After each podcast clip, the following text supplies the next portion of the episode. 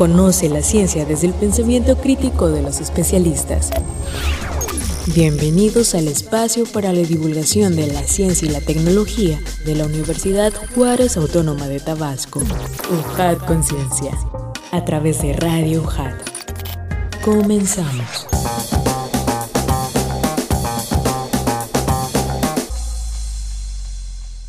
Hola auditorio, ¿cómo están? Bienvenidos sean a un programa más de UJAT Conciencia. Sean bienvenidos a Radio UJAT 107.3 FM Voz Universitaria. Soy Adrián de Dios y acompáñenos en esta emisión porque tenemos un programa muy pero muy interesante. Estamos transmitiendo desde Avenida Universidad Sin Número, zona de la cultura, Colonia Magisterial, Villahermosa, Centro Tabasco, con nuestro código postal 86040XHUJAT. En este miércoles 2 de junio de 2021 nos encanta que se sumen a este programa que es una producción original de la Universidad Juárez Autónoma de Tabasco, de la Secretaría de Investigación, Posgrado y Vinculación, realizado por la Dirección de Difusión y Divulgación Científica y Tecnológica. Tenemos redes sociales, pueden escribirnos a través de ellas en Ciencia y Tecnología UJAT.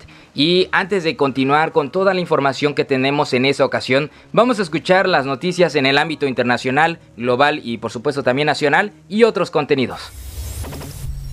Japón planea lanzar un robot transformable a la Luna en 2022. La Agencia de Exploración Aeroespacial de Japón planea obtener datos sobre la superficie lunar usando un robot lunar transformable que se lanzará en 2022 por el módulo de aterrizaje lunar de la empresa iSpace. Los datos recopilados ayudarán al diseño del rover presurizado tripulado estudiado. Las imágenes sobre el comportamiento del rególito y las imágenes de la superficie lunar tomadas por el robot y la cámara en el módulo de aterrizaje lunar se enviarán al centro de control de la misión a través de ese módulo, con lo que se evaluará el algoritmo de localización y el impacto del rególito en el rendimiento de la conducción del rover. Cabe destacar que el robot se puede transformar en una forma de correr después de llegar a la superficie lunar, por lo tanto, se espera que también juegue un papel activo en futuras misiones de exploración lunar. Científicos plantean la posibilidad de restaurar una colonia de tortugas gigantes en la isla Fernandina. Los análisis genéticos realizados en la Universidad de Yale confirmaron que Fernanda, la tortuga hembra encontrada en 2019, es genéticamente similar a la tortuga gigante de Fernandina, Chelonoidis fantasticus, una especie de la que no se reportaban individuos desde hace más de 100 años. Dani Rueda, director del Parque Nacional Galápagos, comentó que intentan desesperadamente evitar el mismo final trágico de Solitario Jorge, una especie encontrada en 1971 que no lograron aparear con hembras genéticamente similares, por lo que planean una serie de expediciones a la isla Fernandina en el segundo semestre de este año en busca de otras tortugas. Científicos del Instituto de Física de la UNAM crean termómetro infrarrojo que identifica COVID-19. El aparato creado desde cero por un equipo de académicos de la UNAM indica de forma sencilla, mediante emojis o iconos gráficos, la temperatura de las personas, a fin de identificar posibles casos de coronavirus. Los académicos del IF señalaron que el termómetro realiza una lectura de radiación infrarroja que emite la piel, la cual está directamente asociada a su temperatura. Al encenderlo, se inicia una cuantificación de la radiación electromagnética infrarroja emitida por el cuerpo humano y los resultados aparecen rápidamente en una pantalla digital que incluye el dispositivo. Francisco Márquez, integrante del equipo, menciona que el propósito de este proyecto fue apoyar a la comunidad universitaria con un dispositivo fácil de utilizar, es decir, que no requiere conocimiento ni capacitación previos para su manejo. Encuentra más contenido en redes sociales. Síguenos en Facebook, Twitter y YouTube como Ciencia y Tecnología UJAT. Efemérides científicas.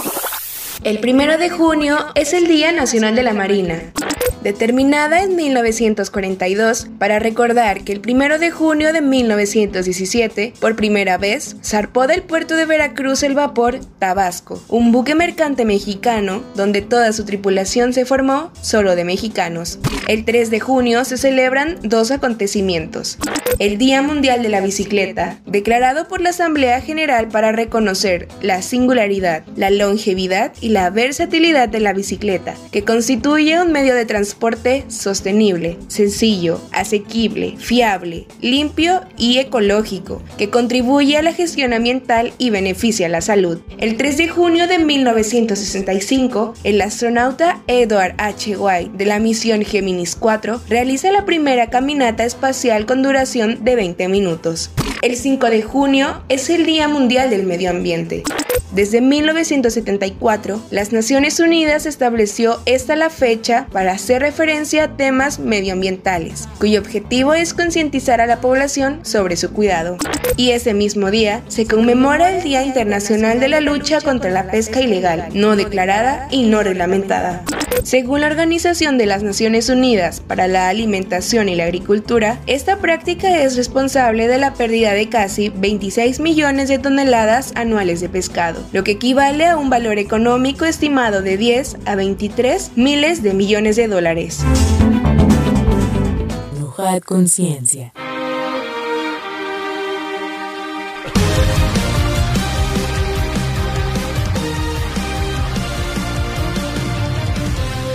La Liga de la Salud.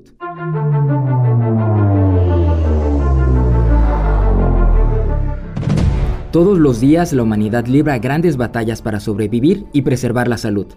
Pero muchas de esas ofensivas las han ocasionado seres tan pequeñitos que no alcanzan a ser vistos por nuestros ojos. Los virus y bacterias son parte de estos seres microscópicos que provocan enfermedades, que al producir muchos contagios en varios países y continentes, se convierten en pandemias, generando gran caos y miedo.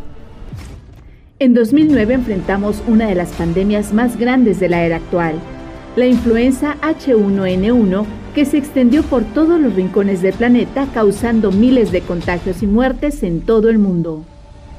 Hoy nos enfrentamos a una nueva amenaza, un villano sin precedentes. Su nombre, SARS-CoV-2 o coronavirus, también conocido como COVID-19, que se transmite fácilmente. Un estornudo, un saludo de mano, un beso o un abrazo son formas en que una persona enferma puede contagiar a quienes están a su alrededor. Controlar la propagación del virus es tarea de todos. Pero, no estamos solos en esta batalla. Hay un grupo de superhéroes preparados y comprometidos con la humanidad. Su dedicación, habilidades y conocimientos nos acompañarán para vencer a este enemigo. Ellos integran la Liga de la Salud. No usan capas, pero sí cubrebocas, guantes y batas. No tienen pistola de rayos láser, pero saben cómo enfrentar al coronavirus Investigan, estudian y experimentan. Se desplazan por el mismo pasillo cuantas veces sean necesarias para salvar a los pacientes, para ayudar y llevar esperanza. La Liga de la Salud está luchando contra el coronavirus. Tal vez tú ya los conoces o los has visto en algún lugar. Nuestros héroes necesitan de nuestra voluntad y apoyo para salir adelante. Esto apenas comienza. La Liga de la Salud. Gobierno del Estado de Tabasco. Consejo de Ciencia y Tecnología del Estado de Tabasco. UTAP. CORAT. Proyecto apoyado por el CONACIT. La Liga de la Salud.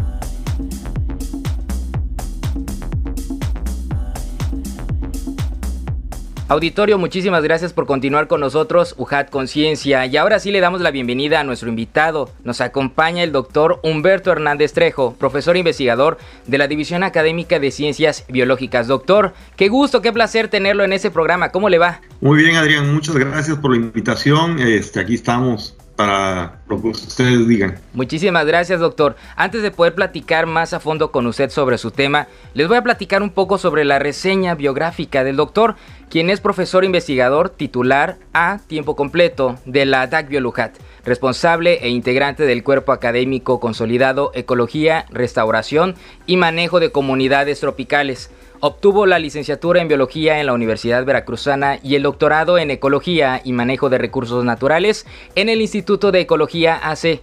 Trabaja en ecología de humedales, principalmente de manglares, con interés en la evaluación de los cambios en la estructura y cobertura del manglar por efecto de las perturbaciones. Actualmente ha ampliado su campo de investigación hacia aspectos fundamentales, funcionales de los ecosistemas de manglar, evaluando la productividad natural y los diferentes almacenes de carbono, tanto de la biomasa vegetal como en el suelo.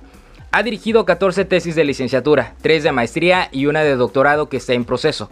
Ha colaborado también y escrito en 29 publicaciones científicas, 12 artículos de difusión científica y 4 de divulgación, además de un libro y 13 capítulos de libro.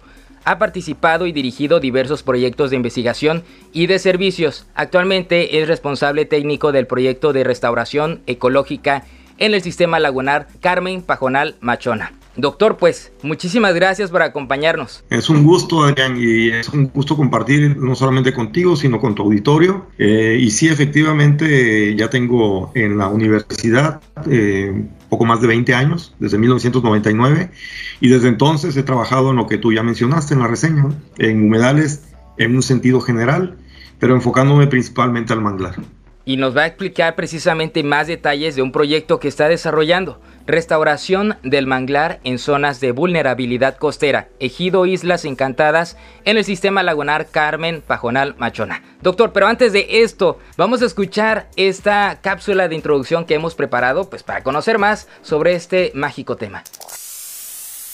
Restauración del manglar en la laguna costera Carmen Pajonal Machona.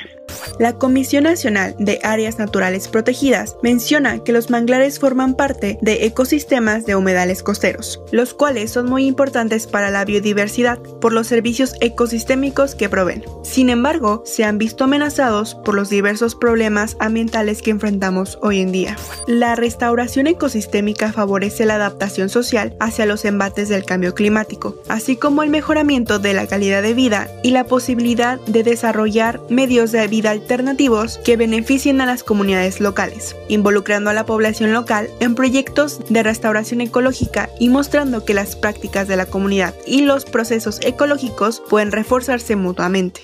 Tabasco presenta una superficie de manglar de poco más de 41.000 hectáreas que se encuentran circundando lagunas y ríos. Las principales especies son Avicennia germinans, conocido como mangle prieto, Laguncularia racemosa, también llamado mangle blanco, y Rhizopora mangle, siendo este el mangle rojo. Este proyecto se llevó a cabo en el ejido Islas Encantadas, en el municipio de Cárdenas, Tabasco, que cuenta con una superficie con manglar de más de 2.000 hectáreas, bordeando la laguna El Carmen. Sin embargo, esta superficie ha disminuido por causa de incendios provocados por cambios en el uso de suelo y por la captura de cangrejos. Debido a lo anterior, se propone iniciar la recuperación de la cobertura de manglar en una superficie de 199.47 hectáreas y sus servicios ambientales, a través de diversos procesos y actividades que mejoren las condiciones de estos manglares.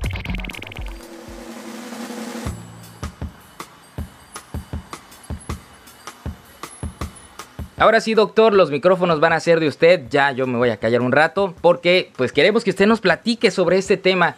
Hay muchísimas cosas que podemos concretar aquí, ¿no? Eh, pero empecemos por lo, por lo primordial. ¿Cómo surge el interés por investigar este tema? Desde que inicié eh, a trabajar en la UJAD ya hace aproximadamente 21 años, el primer proyecto que tuve eh, precisamente llevaba por nombre Diagnóstico para la restauración del manglar en el ejido Úrsulo Galván. Entonces, a partir de ahí empecé a, a, ver la situación en la que se encontraban algunas zonas de manglar aquí en el estado de Tabasco, particularmente en ese lugar. Tenía un problema con una especie local, pero que invadía el sistema de manglar, dado que en principio hubo unos incendios que afectaron el manglar y esta, este bejuco leñoso invadió toda el área de manglar porque tiene un mayor, un crecimiento más rápido que el manglar. Entonces, a partir de ahí empecé a, a pues a conocer más lugares de, con, con manglar y empecé a notar pues los diferentes eh, problemas que había en cada uno de ellos, ¿no? Pero bueno, no siempre uno cuenta con eh, la posibilidad de plantear proyectos, no hay convocatorias eh, adecuadas para plantearlos o tiene uno en puerta otra, otra cosa que nos ocupa, ¿no? Pero a partir de, de ese proyecto en particular, empecé a generar una serie de tesis de licenciatura para tratar de tener cubiertos aspectos básicos, en este caso por la invasión de la planta. Llegó el año 2016, en medio de eso pasaron, eh, hubo distintos proyectos, no solamente que yo fuera el responsable directo, sino colaborando con otros colegas de, del cuerpo académico o de otras instituciones. Llegó el 2016 y tuve una invitación por parte de CONAFOR, eh, Comisión Nacional Forestal, para participar en la convocatoria de compensación ambiental. Eh, esta convocatoria surge a partir de eh, el problema que hubo en Quintana Roo, concretamente en Cancún, en, el, en este fraccionamiento Tajamar, donde eliminaron cobertura de manglar y, se, y hubo una, realmente una protesta a nivel nacional sobre cómo se había este, eh, autorizado el, el, uso de este lugar para convertirlo en un área eh, residencial. Entonces, a partir de eso, eh, el gobierno federal, a través de la Comisión Nacional Forestal, emitió la convocatoria de compensación ambiental. Compensación es un término que se refiere a que el daño que sufre un ecosistema en un sitio es compensado en otro sitio, no en el mismo lugar, sino en, en otro lugar. En este caso, el otro lugar era eh, pues una convocatoria abierta a nivel nacional y cualquiera que participara y obviamente fuera aprobado su proyecto, pues compensaba el, el daño que hubo en, esa, en este lugar en Quintana Roo. Entonces a partir de esa invitación planteamos el proyecto a la CONAFOR. Eh, y este proyecto fue aprobado. Entonces fue que decidí, bueno, ya, ya estábamos dentro de ese aprobado el proyecto estábamos dentro. Pero a diferencia de otras eh, fuentes de financiamiento, una vez que es aprobado el proyecto en otros, en otras, con otras instituciones, previo a eso eh, tiene que estar el proyecto eh, listo, ¿no? aprueba un proyecto en el cual ya el planteamiento teórico o la propuesta que se hace, así como el, digamos, el, la propuesta financiera que se, que se hace está ya perfectamente revisada y en ese momento se aprueba. Con CONAFOR aprobaron, eh, lo voy a llamar prepropuesta, y luego se fue afinando el proyecto tanto en lo técnico como en lo financiero, no en el monto total que fue autorizado, sino adentro de esto cómo se iba a distribuir el dinero en las diferentes obras y actividades. Este es un proyecto eh, también eh, que quiero decirlo así, que fue novedoso para mí en el sentido de cómo se trabaja eh, previo a que ya la CONAFOR diera el dinero a la UJAT. Entonces, eh, todo fue un trabajo de varios meses hasta que quedó completamente afinado y a satisfacción de la fuente financiadora y en ese momento pues empezamos ya los trabajos directamente en la comunidad, ¿no? En este caso, elegido Islas Encantadas. Eh, así fue como comenzamos, digamos, este proyecto en particular.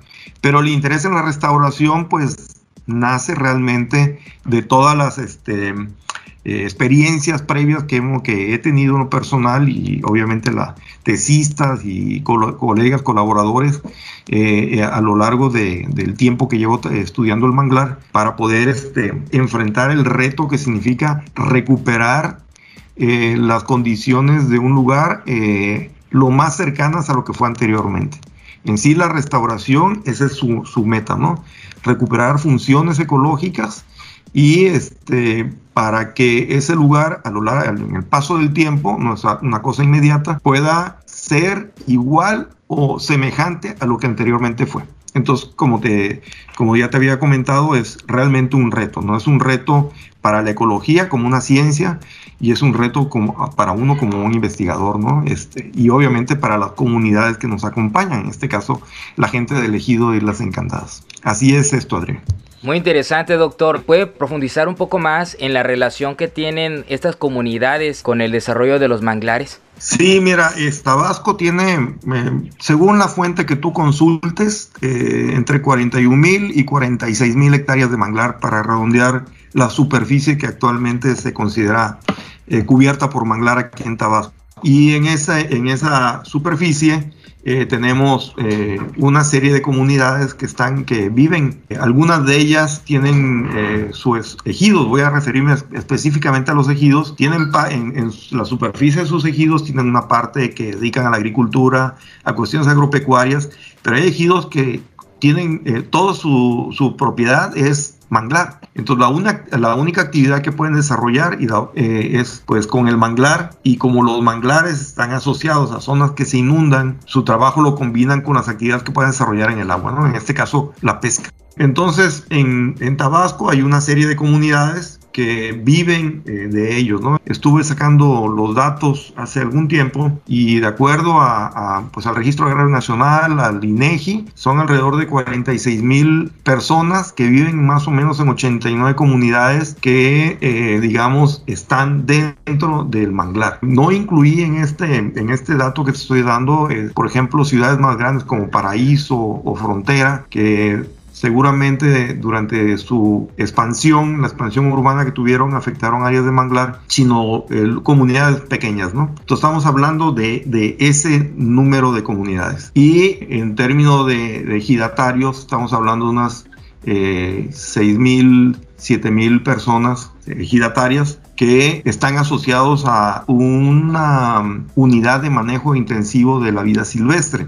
UMA, se le conoce coloquialmente las UMAS, ¿no? Entonces, dentro de las UMAS, eh, que son las entidades que están autorizadas para el uso y aprovechamiento de los recursos naturales, las UMAS de Mangle, dependiendo de qué objetivo planteen y a lo que ellos se quieran dedicar, pueden hacer extracción de madera de mangle, pueden hacer extracción de lo que ellos llaman semillas, eh, los mangles propiamente no, tienen, no, no producen semillas eh, porque tienen una germinación eh, que se da en el, en el árbol, cuando el fruto todavía está en el árbol. Y lo que cae al agua es un propágulo. Finalmente la gente en las comunidades le llama semilla. Entonces ellos pueden aprovechar la semilla, pueden producir planta de mangle, la cual pueden vender o pueden vender directamente la semilla, pueden este, aprovechar la floración del mangle para producir miel de mangle, obviamente la pesca, eh, pueden eh, aprovechar eh, también la producción de taninos, que es un,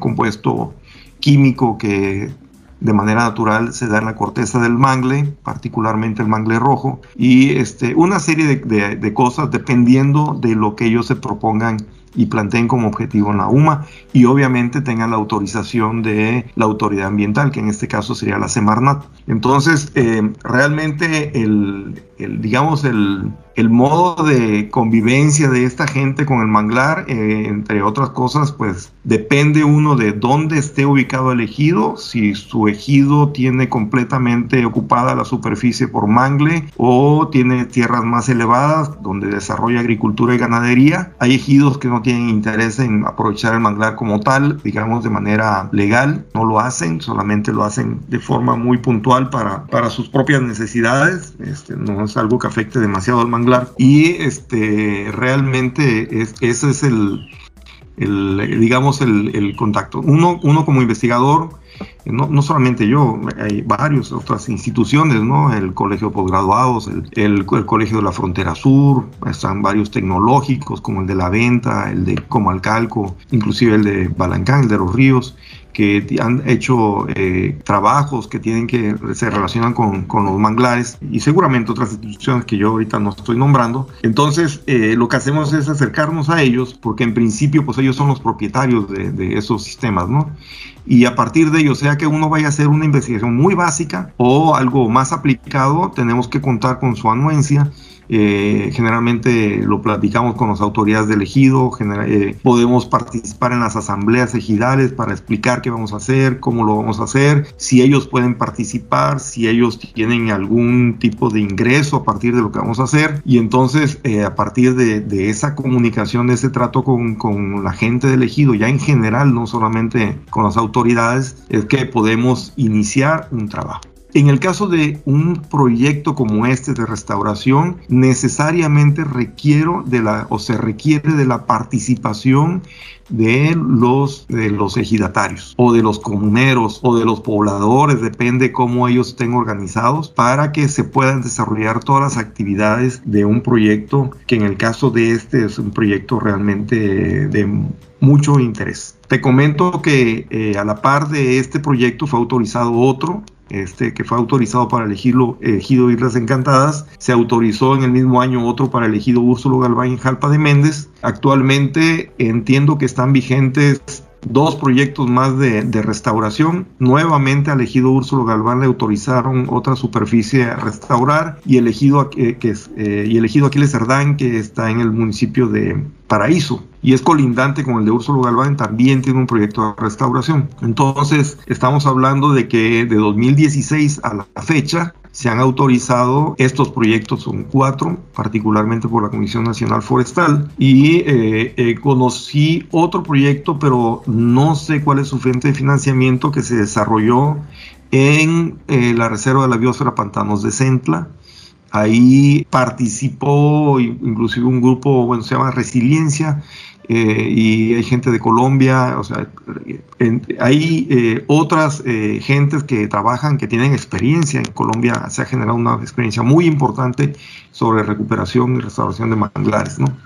Entonces, bueno, aquí en el eh, lo que está sucediendo y eh, estos proyectos han sido realmente eh, muy bien recibidos por las comunidades les interesa mucho mantener pues no solamente el contacto con nosotros como investigadores sino con las instituciones que financian o que autorizan los permisos que ellos requieren para el uso del manglar, de sus manglares. Oye, doctor, qué interesante lo que nos está platicando porque llegamos a un punto, bueno, hablando antes de la entrevista, usted nos comentaba que se adentró mucho en la parte del desarrollo social, ¿no? Y esto es muy, muy importante y pieza clave que usted nos acaba de remarcar. Háblenos también de esas actividades que usted propone eh, en, este, en este estudio y que son primordiales para el desarrollo de la mejora de la, de la restauración, vaya, de los manglares. Sí, mira, el, el, proyecto eh, en el que estoy ahorita como responsable tiene un componente muy importante de obras. ¿A qué me refiero con esto? Inclusive el, la forma en cómo se va ejecutando el proyecto, porque obviamente como cualquier proyecto que está financiado, y en este caso con financiamiento externo, tiene supervisión, ¿no? Entonces hay cosas que tienen que estar primero para poder seguir teniendo el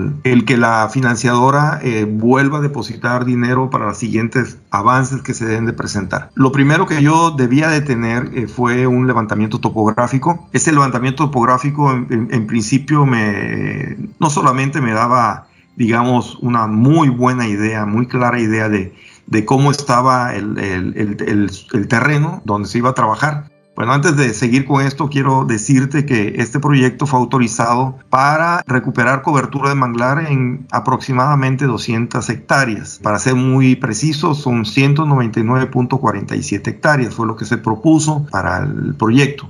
Entonces, esas 199.47 hectáreas están divididas en tres polígonos. De manera general, un polígono de 8 hectáreas, otros de 76 y otro de 114 hectáreas, para dar números redondos. ¿no? En suma, son 199.47 hectáreas. Entonces, esos polígonos eh, están eh, de acuerdo a las entrevistas que se hicieron en la comunidad de las Encantadas, anteriormente estaban ocupados por manglar. Estamos hablando, según las fuentes que nos dieron esta información, de más de 40 años en esa zona habían manglares y lo digamos los dueños de esos, de esos lugares. Estoy hablando de un área del, del ejido Islas Encantadas que colinda con la laguna del Carmen.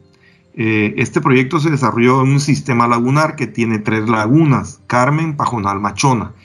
Eh, nosotros trabajamos en la margen interior de la laguna del Carmen. Para que me entiendan o quede más claro, este margen interior me refiero a que no es la margen de la laguna que está cercana a la playa, sino hacia adentro, hacia el interior hacia la parte más continental. Entonces, en esa margen, ese, ese sitio que los ejidatarios nos mostraron, eh, bueno, nos mostraron dos áreas, una que habían tenido problemas por una plaga que defolió el manglar, los mangles, los árboles adultos y se murieron, y otro que es el que estamos trabajando, que estaba afectado por incendios recurrentes, dado que la vegetación que creció después de que fueron eliminando el manglar en esa área, que localmente se conoce como pajón. Es una planta como si fuera un pasto, pero muy grande. Produce mucha materia eh, seca y es muy fácil de quemar.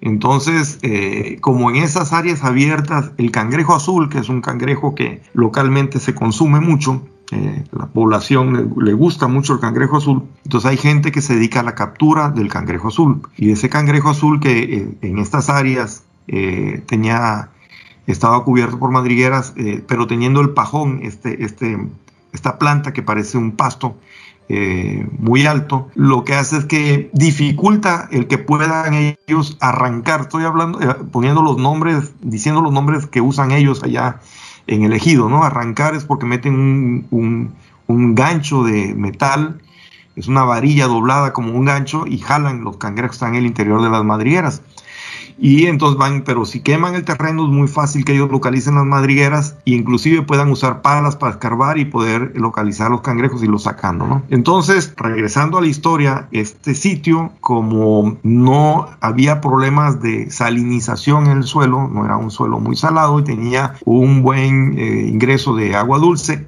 estoy hablando de lo que ellos me platican, los dueños del terreno empezaron a desmontar y eh, lo que hicieron es poner pastura o dejaron que creciera un pasto que crece naturalmente en estas áreas y que es buen alimento para el ganado. Entonces, a partir de eso, se fue, fue cambiando inclusive el sistema, ¿no? Es un sistema que fue cambiando. Hubo un problema de salinización, del cual no me voy a referir mucho por una, se dice que fue por la apertura de una de las bocas de la laguna que era en Pajonal Machona, particularmente la, la barra de panteones, y ocasionó una salinización muy fuerte en toda esa área incluyendo en donde estamos, ¿no?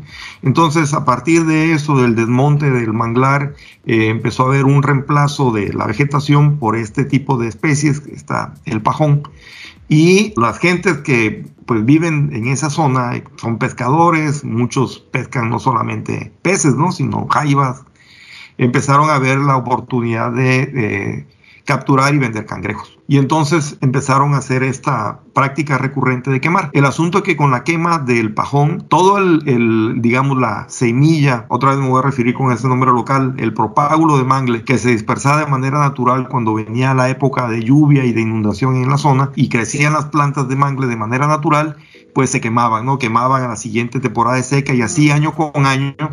Entonces teníamos un área muy abierta donde anteriormente hubo un manglar y que en la actualidad pues no podía eh, recuperarse de forma este, natural. Entonces cuando recorrimos el área, eso fue lo que nosotros vimos, ¿no? Este, vi, yo fui con la gente que integraba el comisario Agidal y me mostraron los lugares, hicimos varios recorridos, hicimos algunas mediciones y este fue el área que propusimos, ¿no? Este, entonces mi trabajo con la comunidad empezó desde ahí, desde primero con las autoridades para conocer los sitios, luego entrevistar a personas claves, no, no fue un, algo muy desarrollado, muy estricto, fue una, son entrevistas informales donde empezamos a entender cuál es la dinámica, en este caso, del uso del suelo.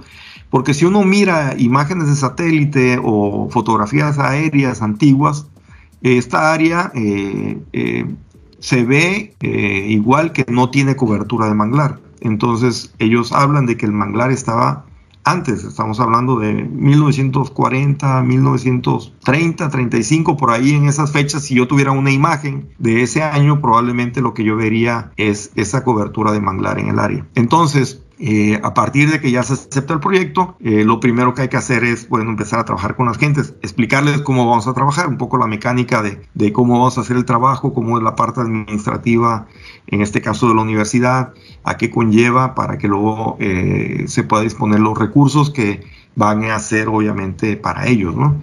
Entonces, bueno, eh, eso fue por un lado. Al, empezar el, levantamiento topográfico fue realmente un, trabajo que se contrató, no, es mi especialidad la topografía, entonces, bueno, se hizo el levantamiento topográfico y la misma gente que hizo el levantamiento topográfico nos hicieron la propuesta del trazo de los canales, ¿no? Entonces, eh, eh, los canales tenían, tienen que tener una forma, una dimensión, tienen que estar, no, no pueden ser, eh, digamos, trazados y cavados, excavados en cualquier parte de, los polígonos que teníamos. Entonces, para que cumplieran su función, que en este caso era meter agua a los sitios. Y esa agua que se mete, pues eh, genera varios cambios, ¿no? Este, uno, obviamente, distribuye el agua al interior de los polígonos. Cuando es la época de producción de propágulos o semillas, estos se pueden dispersar a través de esos canales. Eh, esa es una parte que para lo que puede servir. Y, eh, otra función que nosotros le llamamos a las canales también que podían servir como brechas cortafuego, ¿no? Entonces, bueno, para poder hacer esos canales, la gente del ejido, son ellos los que hicieron esto. Entonces conjuntamos la parte técnica, los ingenieros que hicieron el levantamiento topográfico, diseñaron por dónde iba a pasar el canal, nosotros como los responsables del proyecto, este, pues viendo que eso se ejecutara de la forma en como estaba proyectado y obviamente este, resolviendo cualquier asunto ahí directamente en campo y, esta, y la gente que empezó a trabajar. Entonces ese fue como el primer trabajo donde ya la gente elegido eh, le cayó el 20 que esto iba en serio y que era muy importante para ellos y que ellos eran los que estaban siendo beneficiados. Entonces, bueno, ya una, eh, claro, hubieron dudas, ¿no? Este, siempre el inicio de un trabajo, ahí la duda si lo van a poder hacer, porque esto era acabado a pala. Este, entonces, eh, sí se, se, realizó y eh, ellos vieron que sí se podía hacer, inclusive ellos veían que efectivamente en otros canales que ya habían desarrollado o que se habían abierto de manera natural, digamos, en esas zonas el manglar crecía y se desarrollaba más rápido. Una segunda obra importante de este proyecto en el ejido fue la, la instalación de un vivero.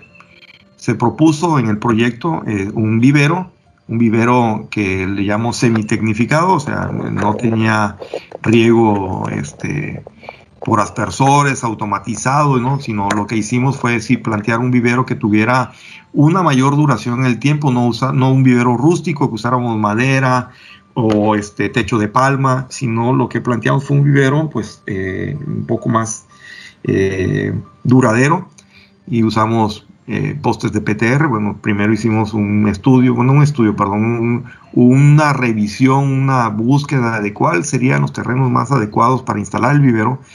Pero obviamente los que tienen la última palabra ahí, pues son ellos los elegidos, porque ellos son pues, los dueños, los que conocen. Entonces tuvimos realmente eh, el apoyo de, de uno de, de, los integrantes del comisario ejidal, voy a decir su nombre, se llama Jorge Luis Castro, él nos permitió instalar el vivero en una propiedad de él que está a orilla del río San Felipe y eh, en medio del camino de acceso al, ejido, un camino pavimentado, y del río San Felipe, que lo teníamos ahí a menos de 20 metros de distancia. Entonces fue una, realmente fue una gran ventaja que nos facilitara este terreno porque eh, teníamos acceso al agua y teníamos forma de llegar con todo lo que se requería para instalarlo por el camino en el cual se entra al ejido, que es el único que hay. Y, este, y obviamente teníamos el río ahí al lado y a la hora de que ya se tuviera que trasladar la planta a las zonas de siembra, a las zonas donde se iba a hacer la reforestación, entonces eh, era relativamente más fácil hacer todo el traslado. ¿no? Eh, instalamos el, empezamos a hacer el, pues conocer el terreno, ¿no? Eh, medir, echar niveles para ver si teníamos que rellenar alguna parte, por lo menos eh, no completamente, pero sí elevar un poco más el suelo si era necesario. obviamente eliminar algo de vegetación con la autorización del dueño y a partir de eso, pues se diseñó el trazo, a qué distancia iban los postes, qué tipo de malla, con cuánta sombra iba a, iba a dejar, eh, cuánta luz iba a dejar pasar, ¿no? Entonces ahí esa malla sombra se mide por porcentaje de luz que deja pasar, de acuerdo a las necesidades de las plantas que se van a sembrar. Y eh, instalamos un vivero, eh, más o menos son 2.042 metros cuadrados, 2000, más 2.040 metros cuadrados aproximadamente donde, bueno, pues este, a ese vivero le añadimos también el sistema de riego, eh, se compró una motobomba, se instaló una tubería para que la motobomba pues jaláramos agua del río y esa agua, eh, esa línea de, tubería que iba, tenía eh, los sitios donde podíamos conectar las mangueras para regar todas las plantas que ahí se instalaron y el vivero pues tenía una capacidad general de acuerdo al, y, dependiendo del tamaño de bolsa, porque como era un vivero semitecnificado, el, propusimos usar una técnica tradicional de producción de planta en bolsa de plástico. Inicialmente queríamos usar un producto más orgánico, ecológico, que se llamaba, son unos pellets de turba, estos peles de turba pues se entierran directamente con la planta que crece en ellos y, es turba, son, turba son raíces, raíces finas de, musgos. pero es un producto importado. Entonces, eh, cuando habíamos cotizado, podíamos adquirir una buena cantidad de ellos, pero eh, luego pues no se hizo, digamos, la compra a tiempo y eh, eso tuvimos que optar por las bolsas de plástico las cuales obviamente no se dejaron en el terreno, sino, pero finalmente es basura plástica, ¿no? Y era lo que queríamos evitar. Eh, queríamos evitar también remover tierra de algún lado para poder este, rellenar bolsas. El pellet de turba evita que tú uses plástico y evita que saques tierra de otro lado, porque bueno, íbamos a mejorar las condiciones del manglar de Islas Encantadas, pero íbamos a disminuir el potencial en otro lugar donde extrajéramos el suelo. Finalmente tuvimos que hacer extracción de suelo, pero aquí es donde viene otra parte importante de, tener ese vínculo con la comunidad, ¿no? Las gentes conocen su, lugar donde ellos viven y nos indicaron que habían, se había hecho un canal hace muchos años y eh, digamos todo el, fango y lodo, el lodo que se sacaba al, hacer el canal quedó depositado y era un, lomo de tierra que había en un sitio de ahí del, de los terrenos del ejido y que bueno, inicialmente pues ahí fue donde eh, tomamos tierra, eh, la mezclamos una proporción de arena, otra proporción de, una, tierra más orgánica, que en buena medida fue eh, conocer lugares de, donde estaban los, los, los encierros de ganado y en esos encierros de ganado pues apila mucho excremento de, de ganado, el cual luego con el paso del tiempo pues se puede utilizar por estar ahí intemperizado, se compostea de forma eh, sola y lo usábamos también para mezclarlo con, con la arena y con esta tierra de, de, esa excavación que platico. También pudimos contactar a la gente que tiene sus pequeñas haciendas de cacao del mismo ejido. Nos proporcionaban la cáscara del cacao, donde quiebran el cacao para obtener la semilla toda esa cáscara, este, la fuimos haciendo un pequeño trabajo de composteo en bolsas eh, y eh, fueron luego posteriormente trasladadas allá al vivero y con eso hacíamos mezclas para rellenar las bolsas de donde se sembraron los, los.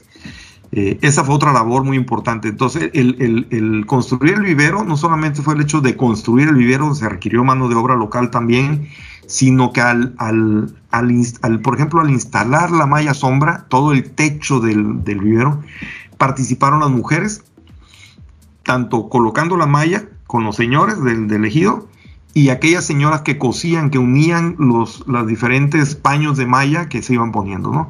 Entonces, esa fue una primera, me gustó mucho el, trabajo en el vivero porque conjuntaba eso, ¿no? Hombres y mujeres de, de, de la, de la comunidad. Posteriormente, el llenado de las bolsas de donde se iban a sembrar las plantas, igual de esa forma eh, participaron familias enteras, ¿eh? niños, este, con sus mamás, con sus papás. Era, era realmente una fiesta verlos. Eh, había gente que mañaneaba, iba muy de madrugada, hacía su, digamos, pusimos un, como un tope de bolsas que podían llenar, llenar pues, en el día. fue algo que fuimos estimando los ejidatarios eh, que estaban eh, apoyándome en la parte del vivero y, un servidor. Y entonces calculamos un, digamos, un grupo de un número de bolsas que ellos debían llenar como para considerar que habían hecho el trabajo del día, ¿no? Y entonces ellos podían llegar muy de madrugada, avanzarlo y irse a, otro, a otra labor que tuvieran y o llegar más tarde, llegar las señoras con los niños luego podían alcanzarlo los esposos y ahí era realmente todo un trabajo comunitario. Eh, una vez que se llenaban las bolsas, obviamente se iban colocando dentro del vivero en platabandas y, eh, o sea, en, hilera de bolsas alineadas, dejando eh, callejones entre cada una y otra platabanda, con callejones principales para poder luego mover la bolsa o poder caminar para donde estaba eh, y, regarla. Eh, de esa misma actividad que se desarrolló en el vivero, pues teníamos que tener la semilla. Entonces, algo que se negoció desde el principio, cuando todavía eh, no iniciamos directamente alguna obra en el ejido, fue que el, ejido, a través del responsable técnico de la, de la UMA, cada UMA tiene un responsable técnico que es este, autorizado por la Semarnat. Cada uno de esos responsables técnicos pueden hacer estudios para evaluar eh, alguno de los recursos que los ejidatarios quieran aprovechar. En este caso en particular era el aprovechamiento del propágulo o semilla. Entonces eh, tuvimos la autorización para hacer la colecta de los propágulos. Es otra actividad que eh, particularmente se hicieron con los, hombres. Y este, íbamos a ciertos lugares de, los manglares que tienen ahí.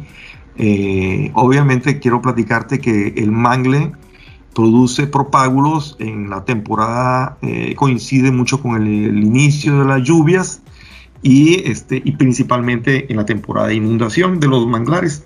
Los mangles, las semillas de mangles se dispersan a través del agua. Y eh, esta colecta, pues es que no sé, los cuales nos llevaban, llevábamos eh, y fuimos sacando semilla particularmente de mangle negro, Avicennia germinans, es el nombre científico, y ese mangle negro es el que nosotros eh, eh, íbamos y colectábamos. Luego llegamos al vivero, otra actividad dentro del vivero, eh, al, tiempo que se estaba paleando la tierra, o sea, haciendo la mezcla que se iba a sembrar, el que se iba a usar para rellenar las bolsas. El relleno de las bolsas, el acomodo, este, se traía la, los propágulos o semillas de mangle, se seleccionaban estos que no, para tener los mejores, eliminar los que tuvieran eh, evidencia de daño por insectos o por hongos. Y, este, y bueno, ya una vez que se seleccionaba, entonces vino el, y ya estaba, digamos, todas las bolsas que íbamos a requerir llenas de esta mezcla de tierra. Eh, íbamos, eh, dimos indicaciones de cómo se debían de sembrar estos propágulos y ya luego se sembraron y esperar que empezara a crecer la planta para iniciar los riegos cuando fuera necesario. ¿no? Entonces los riegos realmente los fuimos desarrollando en, el tiempo necesario para hacerlo. Disminuyó muchísimo la temporada de lluvia, que fue cuando buena parte de, de, esto se hizo. Obviamente si, no era, si llovía no era necesario estar regando. En algún momento el río San Felipe se desbordó, pero el manglar realmente quedaba fuera. Casi toda la superficie del vivero estaba fuera de, la línea de inundación, solamente una parte, pero como los, estos mangles son eh, especies de árboles que crecen en zonas inundables, pues más que perjudicar, favoreció ¿no? este, el hecho de que se inundara una parte que era la más baja del terreno, pero al contrario, ¿no? estos mangles estaban, estaban bastante bien. Entonces, como te platico, Adrián, el, trabajo con la comunidad fue de la mano con el desarrollo de, este, de todas las obras que se fueron eh, estableciendo en el ejido, ¿no? Entonces, créeme que el, vivero era un, es un vivero bastante grande, eh, quedó muy bien, realmente la gente del ejido trabajó excelente y posterior a eso, pues ya viene la, parte, la fase de reforestación y todo, ¿no? Pero bueno, esa es en buena medida la, mayor vinculación, porque obviamente está vinculada con, un beneficio directo a ellos, no solamente en la infraestructura, sino también pues en los pagos que se hacían directamente con ellos, ¿no? Entonces los pagos eran semanales y eran ah, directamente a mano, ¿no? Esto, ahí se les pagaba a ellos. Yo personalmente llegaba a cada semana a hacer esto, ¿no? Y entonces eh, el beneficio para las familias Estamos hablando de que son 120 ejidatarios en ese ejido, más, más o menos 80 comuneros, son los datos que me dieron ahí en el ejido, pero digamos que de manera directa con los que trabajaban eh, se beneficiaron más de 200 personas que en una u otra obra participaban. Si no eran los señores, eran las esposas, si no eran los hijos de ellos, y si en algún momento alguno de ellos no podía ir, pues obviamente eran lo que ellos designaran, ¿no? Pero eran gente del lugar.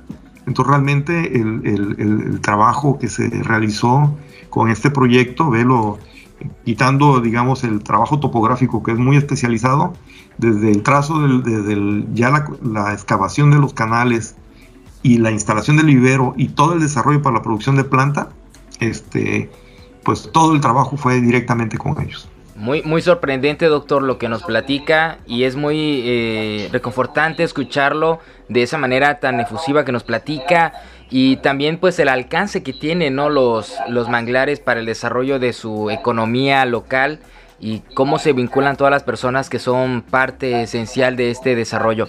Doctor, eh, nos tenemos que ir, el programa se fue como agua, pero algo más que usted nos quiera compartir, un mensaje de esperanza y, que el, auditorio que no vive en zonas eh, cercanas a los manglares tenga pues interesa y colabore al cuidado de, esto, de estos lugares donde pues prevalece el desarrollo de nuestra biodiversidad como tabasqueños, como mexicanos. Sí, mira Adrián, eh, eh, a mí sí me gustaría eh, que las personas como yo, que no vivo en el manglar, aunque yo estudie el manglar, este, tengamos una buena idea. El manglar es, eh, que lo pueden leer en muchos documentos, es una zona de realmente de retención de sedimentos, lo que ayuda a consolidar la línea de costa.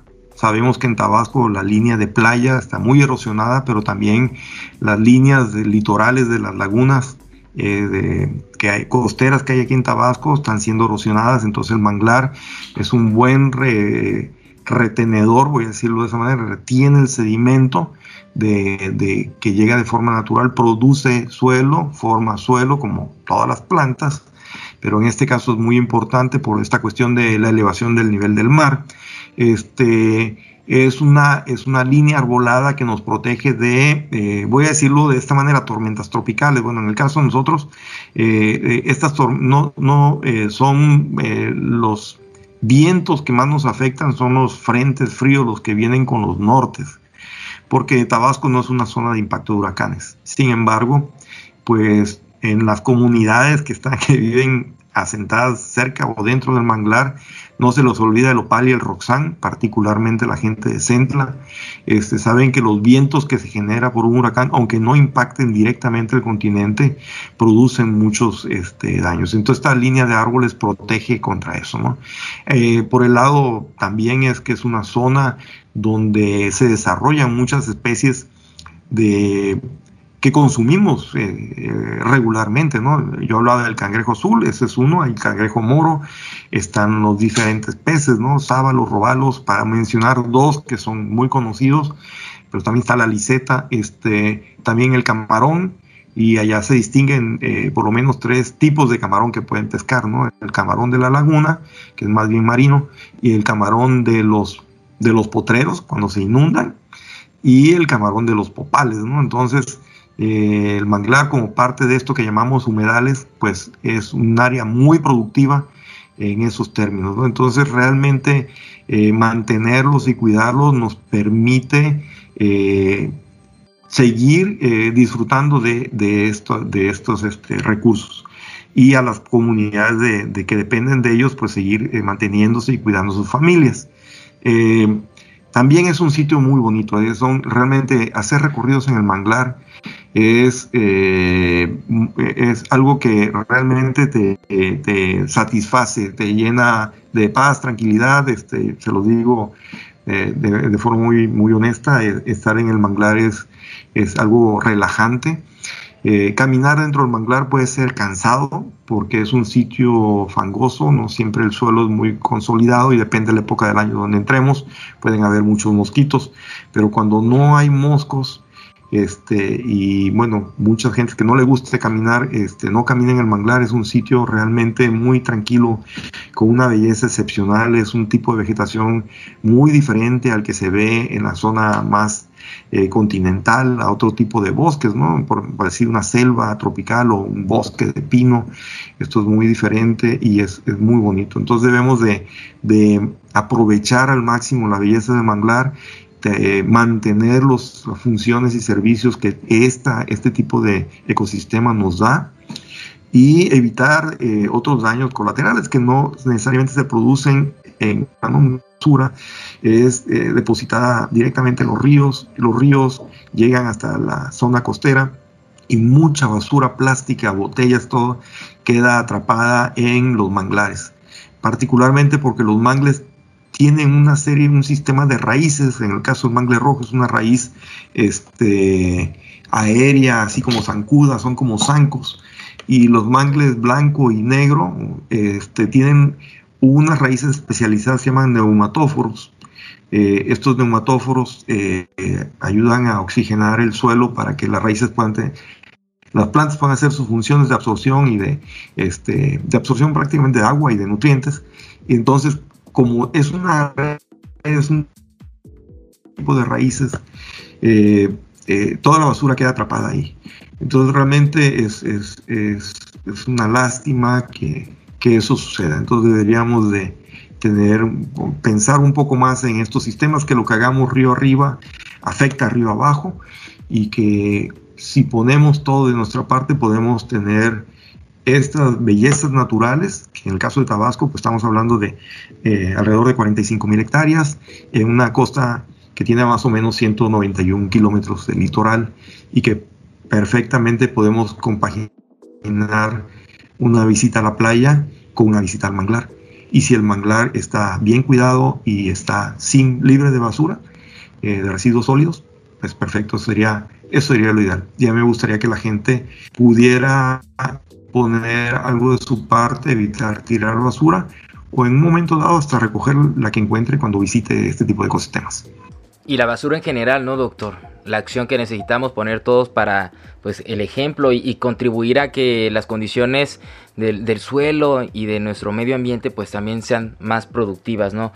Doctor, nos tenemos que ir. Eh, ¿Algo más que quiera añadir para despedirnos? Eh, bueno, eh, decirte que el proyecto prácticamente está terminado. Este, realmente la reforestación, porque decimos restauración, pero digamos, en realidad lo que, lo que hicimos fue usar varias técnicas que se usan en la restauración ecológica, la rehabilitación hidrológica, abrir canales y, otra técnica es la reforestación. Hay gente que no está muy de acuerdo con la reforestación, prefieren hacer una rehabilitación este, hidrológica eh, y dejar que la dispersión natural de los mangles vaya ocupando, los mangles se vayan dispersando y vayan generando su propia cobertura, sin la acción del hombre más que abrir canales y permitir que el agua fluya a los lugares donde casi no lo hace.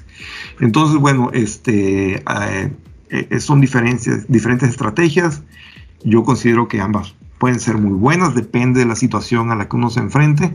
Y este, lo que yo te puedo decir es que el éxito de esta reforestación y el mantenimiento de esta reforestación pues está arriba del 90%, lo cual realmente para mí pues me llena de, me, da orgullo y, pienso que el, proyecto pues cumplió el, objetivo para el cual fue, fue planteado, ¿no?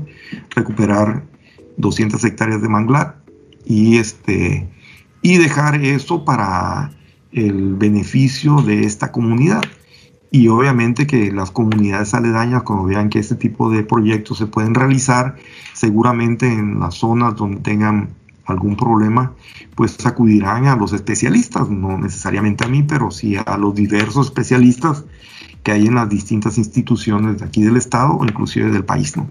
Muchísimas gracias, doctor, por todo el conocimiento y por compartirnos puntualmente sobre el proyecto que desarrolló y, esperamos que tenga muchísimos proyectos más con los cuales pueda contribuir no solamente a, Tabasco sino el desarrollo de nuestro país. Muchísimas gracias en verdad. Sí, no Adrián, yo les agradezco a ustedes la invitación y bueno, estoy para, para cualquier otro tema además de este o, o seguir ampliando el tema del manglar como ustedes quieran, pero Realmente les agradezco la invitación y aquí estamos, en Ciencias Biológicas. Muchísimas gracias, doctor. Y bueno, nos acompañó auditorio el doctor Humberto Hernández Trejo, profesor investigador de la DACBIOL, con ese tema tan importante, restauración del manglar en zonas de vulnerabilidad costera, ejido Islas Encantadas, en el sistema lagunar Carmen Pajonal Machona.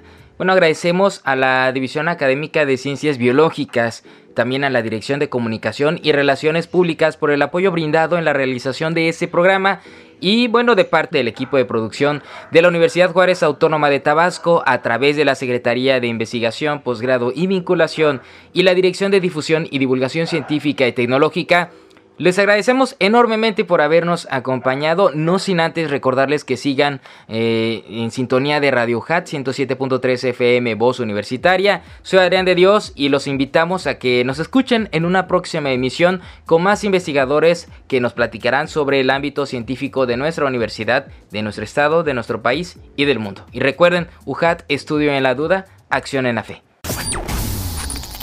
Esto fue una producción de la Secretaría de Investigación, Posgrado y Vinculación con el Centro de Comunicación y Radio UJAT.